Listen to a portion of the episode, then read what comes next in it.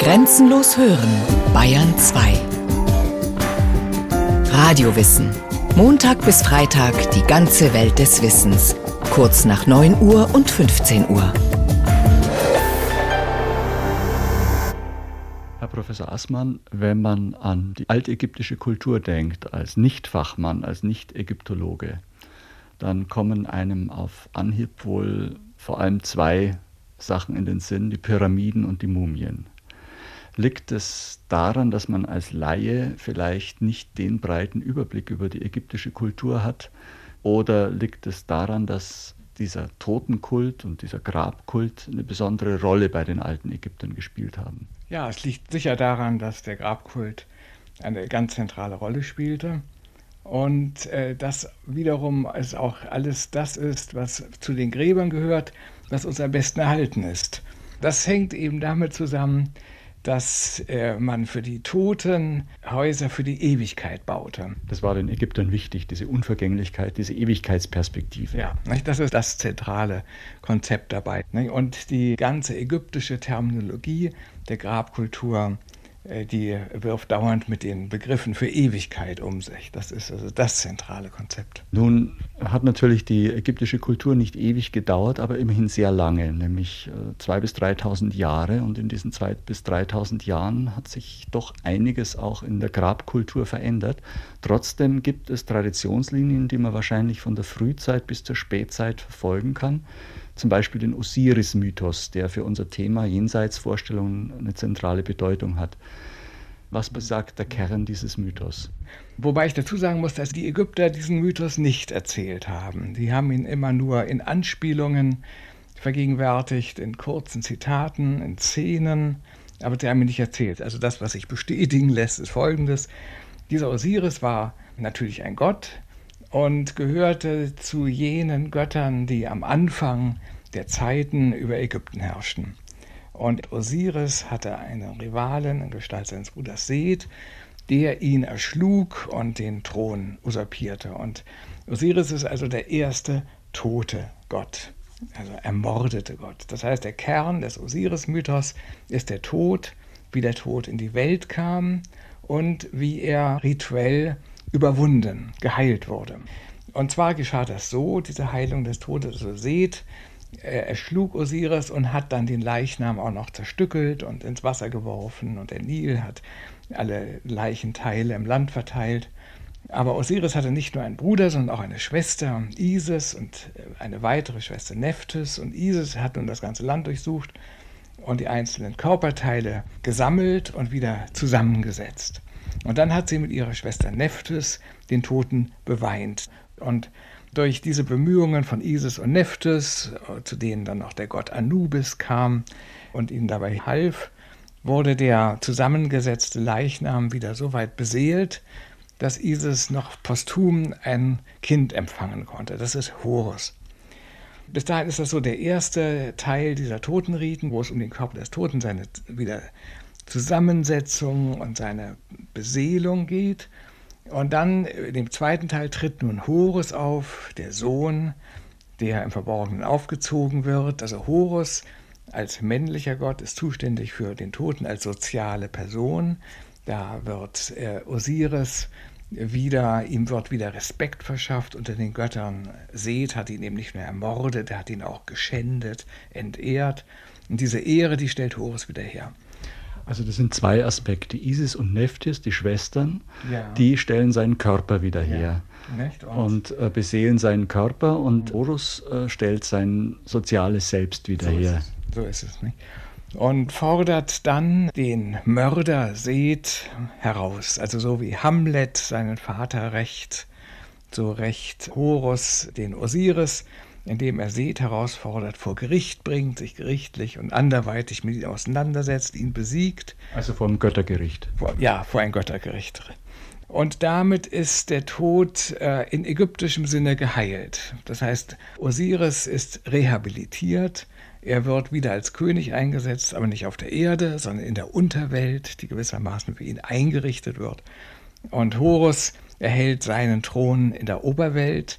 Das Verhältnis zwischen dem Vater und dem Sohn, zwischen Osiris und Horus, ist ja nun die rein männliche Seite. Was hat man sich denn äh, bei weiblichen Toten vorgestellt? Ja, da hatten die Ägypter überhaupt keine Mühe, die weiblichen Toten äh, ebenfalls in die Osiris-Rolle hinein zu ritualisieren und etwaige Töchter eben auch die Horus-Rolle spielen zu lassen. Also diese Osiris-Horus-Konstellation, die war über die Geschlechtergrenze hinweg übersetzbar. Also das ganze Osiris-Mythos, der den toten Riten zugrunde liegt, der ist um zwei äh, zentrale, man könnte sagen drei zentrale Konstellationen herum gebaut. Die eine Konstellation, das ist Osiris und Seth, der Feind, und dadurch äh, wird es möglich, den Toten von seinem Tod zu trennen. Also man klagt den Tod an in Gestalt dieses Seth. Und das zweite ist die Konstellation Osiris-Isis. Das ist die Gattenliebe. Und also ähnlich wie in diesem Mythos von Orpheus und Eurydike äh, wird auch in dieser Szene des Mythos die Gattenliebe eingesetzt, um die Todesschwelle zu überwinden. Isis will Osiris aus dem Tod erlösen, aber nicht ins Leben zurück, sondern in die Götterwelt. Er wird Herrscher der Unterwelt. Und das dritte ist eben diese Sohn-Vater-Konstellation, die Sohnesliebe. Isis und Nephthys stellen also seine leibliche Integrität wieder her. Ja. Und Horus stellt seine soziale Integrität wieder her, seine Ehre, agiert dann auch auf Erden im Sinne seines Vaters und zugunsten der Ehre seines Vaters. Mhm. Das Ganze ist ja nun sehr drastisch. Dieser Osiris wird also jetzt zerstückelt, wird über ganz Ägypten verteilt. Äh, und so drastisch es ist, es spielt sich doch in der fernen Götterwelt ab. Wie bezog denn der durchschnittliche Ägypter dieses mythische Geschehen ganz konkret auf seinen persönlichen Tod? Konnte er sich damit identifizieren? Damit hat er sich identifiziert. Jeder Ägypter wird im Tod zu einem Osiris und tritt in dieses Osiris-Schicksal ein, wobei eben einfach die Leblosigkeit des Körpers als Zerrissenheit ausgedeutet wird. Man muss sich das so vorstellen, dass nun nicht etwa der Leichnam buchstäblich zerrissen wurde, sondern das Bild der Zerrissenheit bringt einfach das Fehlen von Verbundenheit zum Ausdruck. Und die Verbundenheit wird hergestellt durch das Blut, das durch die Adern pulst und das die Glieder zu einer lebendigen Ganzheit verbindet und das Herz, das dafür verantwortlich ist. Und wenn das Herz aufhört zu schlagen, dann tritt ein Zustand ein, der ägyptisch die Müdherzigkeit heißt. Osiris ist der Müdherzige. Und das bedeutet den Ausfall eines verbindenden Prinzips. Und was passiert? Es passiert die Disintegration der Glieder. Die hängen zwar irgendwie noch zusammen, aber sie sind eben nicht mehr zu einer Einheit verbunden. Und dieses sammelt die Glieder wieder. Und dazu werden dann in den Totenklagen Texte rezitiert, die den Körper von Kopf bis Fuß beschreiben. Und sodass eben auch im Medium der Sprache die Glieder wieder zusammengesetzt werden. Die Sprache wird ein, ein bisschen, könnte man sagen, als Ersatz für den ausgefallenen Blutkreislauf eingesetzt. Aber der Gedanke, dass das Leben eigentlich, ich nenne das Konnektivität, also Verbundenheit, Verbindung bedeutet und äh, dass der Tod den Ausfall, das Ende dieser Konnektivität darstellt. Diese Theorie macht es für den Ägypter eben dann möglich, sich Ersatzkonnektivitäten auszudenken. Und das ist die Magie, das ist die Sprache, das sind die Riten, die bringen diese Glieder wieder in Verbindung, sodass ein neuer Leib entsteht, das ist die Mumie. Sie sagen eben Riten und sprechen schon die Mumie an. Was passierte denn mit dem Ägypter, wenn er gestorben war? Ganz konkret mit seinem Körper. Ja, der Körper wurde einer im Idealfall 70-tägigen Behandlung unterzogen. Er wurde erst, das ist, ist nun sehr drastisch, was ich Ihnen erzähle, im Dreischritt von, sagen wir mal, Ausweiden, Austrocknen und Ausstopfen. Ja, wird der Körper behandelt. Also erst wird er ausgeweidet, die Eingeweide werden rausgenommen, das Gehirn und so weiter. Alles, was die Ägypter als verweslich einstufen, das wird herausgenommen, wird getrennt in sogenannten Kanopenkrügen beigesetzt. Also Vasen mit Deckel, diese Deckel dann in Menschen- und Tierkopf. Und der so ausgeweidete Körper, der wird äh, systematisch ausgetrocknet. also eingepökelt, kann man sagen, mit Natronsalz und so weiter. Und das dauert so ungefähr 40 Tage. Und dann wird er wieder aufgebaut. Das heißt also, die, die äh, total eingeschrumpelte Haut wird mit Ölen behandelt, dass sie wieder geschmeidig wird und der Körper wird ausgestopft, sodass er ungefähr sein ursprüngliches Volumen wieder bekommt. Und dann beginnt die Phase der eigentlichen Mumifizierung, das heißt der Umwicklung mit Mumienbinden. Und diese Mumienbinden werden Amulette eingerollt und äh, auf die Binden werden auch magische Sprüche geschrieben. Und dann kommt so eine Schicht Kartonage, die wird bemalt. Das heißt also, der Mumienleib wird zu einem Zeichenträger. Diese Zeichen beziehen sich auf seine Göttlichkeit, seine Einbezogenheit in die Götterwelt. Damit wird also auch diese Isolation geheilt, dadurch, dass der Körper vollgeschrieben wird mit Sprüchen, mit denen die Götter ihn anreden. Und dann wird dieser Mumienleib in einen Sarg gelegt und der ist auch in jeder Weise beschriftet, sodass der Tote eingebettet ist in, sagen wir, einen Diskurs, der ihn anredet und einbezieht. Und die Handlung der Sarglegung, die wird nun durch die begleitenden Sprüche so ausgedeutet, dass der Tote, indem er in den Sarg gelegt wird, in den Leib der Muttergottheit eingeht, die ihn als ihren Sohn begrüßt. Das ist ein richtiger Regressus ad uterum, also eine Rückkehr in den Mutterschoß, eine Idee, ähm, die nun das ganze Leben, den, die Lebensbahn als eine Kreisbahn erscheinen lässt. Also er kehrt zum Ursprung zurück. Das ist für den Ägypter der Inbegriff, die Ermöglichung der Erneuerung, indem das Leben sich so zyklisch rundet, wird es zum Ausgangspunkt einer unendlichen Erneuerung in der zyklischen Zeit. Da haben wir jetzt aber zwei Prinzipien sozusagen der Heilung des Todes. Zunächst ja. mal mhm. äh, im Osiris-Mythos der Versuch, eben durch die Liebe der Gattin bzw. der Schwester und die Ehrenrettung durch den Sohn jemand aus seiner Zerrissenheit und aus seiner sozialen Isolation herauszunehmen und wieder in das Allgemeine zu integrieren. Und jetzt haben wir einen zweiten Motivkomplex, wo offensichtlich der Tote nicht nur als Osiris wiederhergestellt wird, sondern auch noch einen weiteren Prozess durchmacht. Ja, ja damit äh, treten wir aus dem Osiris-Mythos heraus und in den Sonnenmythos ein. Diese beiden Mythen, die hängen im engen zusammen und die verbinden sich im Totenkult. Also der Tote wird einerseits äh, zu Osiris und erlebt das Osiris-Schicksal nach, wird zum toten Vater und wird von seinem Sohn auf Erden vertreten und auf der anderen Seite, eben durch diese Sarglegung, lebt er das Sonnenschicksal nach. Also nach ägyptischer Vorstellung durchlebt der Sonnengott im 24-Stunden-Zyklus eines Tages einen ganzen Zyklus von Geburt, Tod und Wiederauferstehung. Und ein ganz zentrales Bild für diesen Sonnenzyklus das ist die Vorstellung, dass der Sonnengott am Abend in den Mund der Himmelsgöttin eintritt. Der Himmel ist ägyptisch weiblich und die Himmelsgöttin ist eben zugleich auch die große Muttergottheit. Er tritt also zu dem Mund dieser Himmels- und Muttergöttin ein am Abend und wird am Morgen aus ihrem Schoß wieder geboren. Das ist also das zentrale mythische Bild für den Sonnenlauf.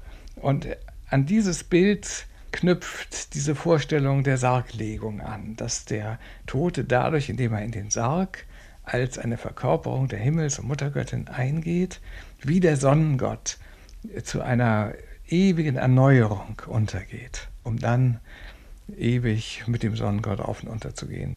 Also wie die Ägypter diese beiden für uns so widersprüchlichen Mythen miteinander verbunden haben, das ist, äh, das ist natürlich schwer nachvollziehbar.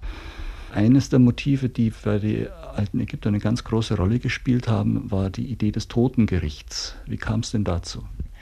Also das, das Totengericht hängt zusammen mit dem Zusammenbruch des Alten Reiches. Also um 2200 bricht es zusammen und der Zusammenbruch des Alten Reichs bedeutet, dass all die Jenseitsvorstellungen, die sich mit dem Königtum verbanden, dass die nun zur Grundlage eines allgemeinen Totenglaubens werden. Also im Alten Reich war der König unsterblich, er war ein Mitglied der Götterwelt Und nun musste ein anderes Kriterium gefunden werden ähm, für die Zulassung zur Götterwelt. Es war nicht mehr das Kriterium König, nicht König. Und da entwickelte sich äh, das Kriterium der Gerechtigkeit, also eine Moralisierung der Unsterblichkeit. Was vorher Vorrecht des Königs war, wird jetzt das Privileg des Gerechten. Und das wird eben in einem Totengericht festgestellt. Also der Verstorbene tritt dann praktisch vor ein Gericht. Ja, der Tote betrat nach einem langen Weg durch 21 Pforten die Halle der beiden Wahrheiten. Das ist die Halle des Totengerichts. Und in dieser Halle sitzen 42 Totenrichter und äh, Osiris als Präsident. Und dann ist dort eine Waage aufgebaut und ringsherum sitzen die 42 Richter. Repräsentieren die 42 Gaue von Ägypten. Ja, genau. Nicht? Also die 42 Richter repräsentieren das ganze Land. Für die Ägypter ist ja auch das ganze Land im Grunde die ganze Welt. Da gibt es nur eine geordnete Welt, das ist Ägypten. Und alles, was der Tote vorbringt und alles, was ihm dann zugesprochen wird, das ist in der Weise rechtskräftig, als es vom ganzen Land, von der ganzen Welt bezeugt ist. Nun hat äh, das, was der Tote vorbringt, äh, den paradoxen Charakter einer, sagen wir, negativen Beichte. Das heißt, er zählt eine lange, lange Liste von Sünden auf und beteuert, sie nicht begangen zu haben. Bei diesen 82 oder wie viel Sünden, die da aufgezählt werden, handelt es sich um heimliche Sünden. Das heißt, es sind entweder sind es Verbrechen, die nicht aufgedeckt sind, oder es handelt sich um Vergehen, die nach irdischen Maßstäben gar nicht justiziabel sind.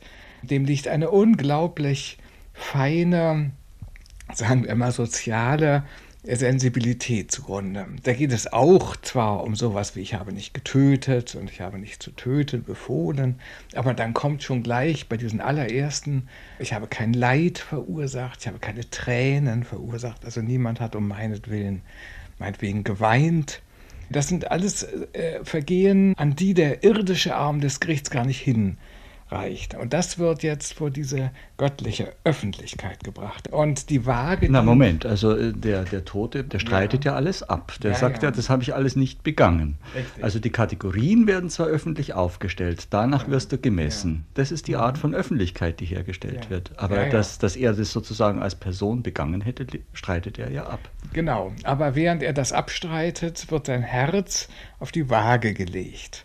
Und das ist eine Art Lügendetektor. Und wenn das nicht stimmt, was er sagt, dann sinkt das Herz. Und wenn es immer tiefer sinkt, dann macht sich ein Monstrum darüber her. Das wird auch mal dargestellt. Das ist so ein Mischwesen aus, aus Krokodil und Löwe und Nilpferd. Und dieses Monstrum, das schluckt, das heißt, das ist die Fresserin oder die Verschluckerin, dieses Monstrum verschluckt einfach und verschlingt das unwürdige, das sündhafte Herz. Und dann bleibt von dem Betreffenden nichts mehr übrig. Also das ist das große Risiko. Das heißt, man kann das nicht durch einen bloßen Sprechakt, indem man das alles abstreitet, einfach ausflankieren, sondern das muss der Wahrheit entsprechen. Das heißt, das Angesicht der Götter kann man nur schauen, wenn man von seinen ganzen Sünden getrennt ist, wenn man sich gereinigt hat. Und man reinigt sich durch diese seltsame negative Beichte. Und selbstverständlich kann nur der sündlos gewordene das Angesicht der Götter schauen. Und das heißt, in die Götterwelt eingehen. Also das Elysium ist nichts anderes als der Anteil der im Totengericht freigesprochenen Menschen an der Götterwelt.